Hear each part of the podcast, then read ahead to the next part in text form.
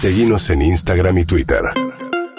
Arroba Urbana Play FM. Eh, una de las noticias importantes que repasamos antes con David tiene que ver con lo que ocurrió eh, ayer, ¿no? El exitoso lanzamiento de un satélite argentino ideado ni más ni menos que en una escuela pública. Paloma Barona es economista de la UBA e hizo un hilo muy interesante sobre este lanzamiento del satélite. Una startup marplatense, Innova Space. Eh, el lanzamiento ayer fue más que nada una prueba, pero planean lanzar seis más mini satélites este año 16 en 2023 y 90 en 2024 para crear sería la constelación de América y romper un nuevo récord de lanzamiento en Argentina. Eh, dicho esto, creo que hay dos cosas importantes para destacar que un poco estaban diciendo. Primero, el origen del proyecto y segundo, el proyecto en sí. Eh, el origen, como decían, para mí es lo que más me marca de orgullo y me emociona porque marca la importancia y el potencial de la educación pública. Eh, piensen que este proyecto nace en 2019 cuando Alejandro Cordero, un ingeniero y docente de Escuela Secundaria Técnica eh, número 5 de Mar del Plata, pensando cómo modernizar la educación para sus alumnos jóvenes del siglo XXI, como él dice, eh, como él dice, y conquistar su interés, le propone a sus alumnos nada más y nada menos que crear un satélite eh, que hiciste hoy en la escuela hijo, tranqui armé un satélite. Eh, y al principio fue algo dudoso para sus alumnos, pero rápidamente logró captar ese interés y de manera ah, prácticamente autodidacta todos se pusieron a investigar en el tema, que era un satélite, cuáles eran sus componentes, cuáles son los servicios que puede brindar. Y así es como se va creando este proyecto de mini satélite que fue desarrollado después por Innova Space, eh, como mencionaba, una startup que arma Alejandro con dos de sus exalumnos para ser financiado por una aceleradora que se llama Neutron, acá de Argentina, y después por el Ministerio de Desarrollo Productivo de la Nación, particularmente por la Subsecretaría de Economía del Conocimiento. Así que por un lado es re importante no solo por el potencial que tiene la educación pública, sino también por la importancia que tiene la participación del trabajo público y privada, particularmente en estos sectores. Y después lo otro para destacar es el proyecto en sí. Eh, este mini satélite revolucionó bastante la industria porque tiene la particularidad esto de ser uno de los primeros pico o pequeños satélites de Argentina en toda América Latina.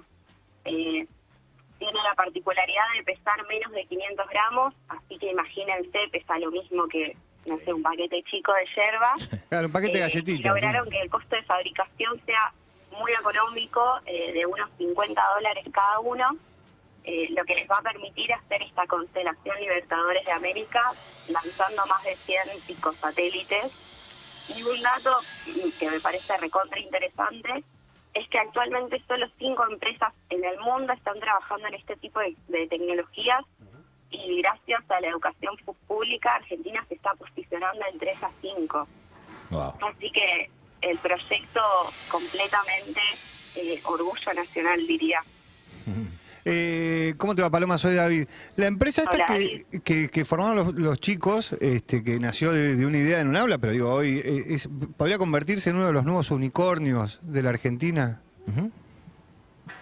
Totalmente. Eh, piensen que todo este tipo de tecnologías y de empresas hoy en día en Argentina y a nivel mundial están teniendo eh, un impacto gigante y un nivel de crecimiento muy grande también. Eh, Así que si, si buscan que ese sea un poco el interés de la empresa, eh, tiene bastante potencial. Eh, una de las cosas relevantes de, este pico satélite eh, es el objetivo principal que tienen, que es brindar Internet y mejorar la conexión en territorios argentinos sin acceso. piensen que el 70% del territorio argentino, una guastada, no tiene acceso a Internet y capaz uno con una mirada un poco más por porteñocentrismo eh, le parece algo insólito, pero por ejemplo en, en, lugares como Formosa o Catamarca, solo 3 de cada 10 familias tienen acceso a Internet en sus casas. Eh, así que no solo eh, tiene un potencial de crecer como empresa a partir de este desarrollo, sino tiene eh, la capacidad de tener un impacto en la sociedad inmenso eh, está fundamentalmente orientado a empresas agrícolas, lo que les va a permitir optimizar su producción en nuevos territorios, tener mayor control del proceso, algo que ayer leía que es muy interesante, que también puede tener un gran impacto ambiental, por ejemplo, en el monitoreo de las aguas y en el control de la calidad de las mismas. Eh, por tirarte un ejemplo, una empresa agrícola va a poder verificar dónde plantar su nuevo cultivo teniendo eh, cerca un buen caudal de agua o por el otro lado se puede monitorear las aguas cerca de los cultivos para verificar si estos están contaminando o no. Así que más allá de eso, el impacto que puede tener para el desarrollo de nuestro país es gigante. Total. Totalmente. Estamos hablando con Paloma Barona, economista de la UBA, que hizo un, un hilo de Twitter que la verdad que está buenísimo. Eh, se llama el- la cuenta arroba palu-varona con B corta. También ahí en ese hilo, este, vos estás mencionando el tema del pico satélite, porque es más chiquito que un nano satélite, ¿no? Tiene que ver con eso. Y contanos también lo de los paneles solares. Claro, tal cual. Eh, lo que tiene, esto es que les decía que es uno de los cinco países que está trabajando estas tecnologías, es que este pico satélite es súper chiquitito, es más chico que un nanosatélite y eh, tiene eh, paneles solares para, igual esto es algo que tiene la mayoría de los satélites, pero para almacenar energía, por ejemplo, cuando se da un eclipse eh, y no tiene esa fuente de energía constante solar, bueno, ahí con sus paneles solares tiene la capacidad de, de almacenar energía. Espectacular. Paloma Barona, economista de la UBA, eh, sigan ese, lean, lean ese hilo que está buenísimo, se van a enterar de todo, además de lo que nos acaba de decir.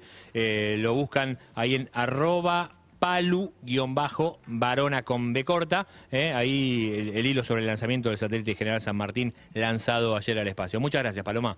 Muchísimas gracias. Y una cosita chiquita, Sí. si les interesa seguir metiéndose un poco en todo lo que es este mundo de, de la industria espacial, aeroespacial, que es un temazo. Sí. Recomiendo una nota muy buena de Andrés López para Misión Productiva, sobre todo el sector espacial, eh, que ahí tienen un poco toda la historia de, de este sector en, en nuestro país. Ajá. Muchas gracias, chicos. Gracias, gracias. Pará, y antes que nada te, te pregunto, ¿se vienen más satélites que se van a llamar Juana Zurduy, no? Por ejemplo, contanos un poquito sobre eso y te dejamos ir. Claro, la primer tanda, el que se lanzó ayer, se llama San Martín. Sí. Después van a hacer otra tanda que se va a llamar Juana Zurduy y otra que se va a llamar Simón de Bolívar. Así que todos estos satélites con nombres de, de La- próceres importantes van a ser la constelación. Por La eso patria la grande. constelación Libertadores de América, porque va a llevar los nombres de los distintos libertadores. Espectacular, espectacular lo de las constelaciones está Me bueno. encanta. No me vuelvo- Sí, sí, sí. Y los vamos a ver, eh, lo- lo- es porque lo que pasa es que cuando pasan los de Elon Musk, eh, yo siempre que voy a la isla, viste, y al delta, los ves como muy cerquita y parece que están en una invasión extraterrestre. ¿Esto también lo podemos ver o no? Eh, Son muy no sé, son muy pequeños, Claro. así que no los van a poder ver con tanta claridad. Claro. Sí, la tecnología de hoy en día los van a poder seguir eh, en vivo. Hay una página que ahí en el hilo al final les dejo que pueden seguir cada satélite de todo el mundo en vivo. Excelente. Eh, pero estos son más chiquitos, así que no van a poder Claro. verse tan tan grande como el lucero de luces de Elon. Claro, busquémoslo con telescopio. Gracias, Paloma Barona, economista de la UBA. Muchas gracias. Muchas gracias a ustedes, buen día, nos vemos. UrbanaPlayFM.com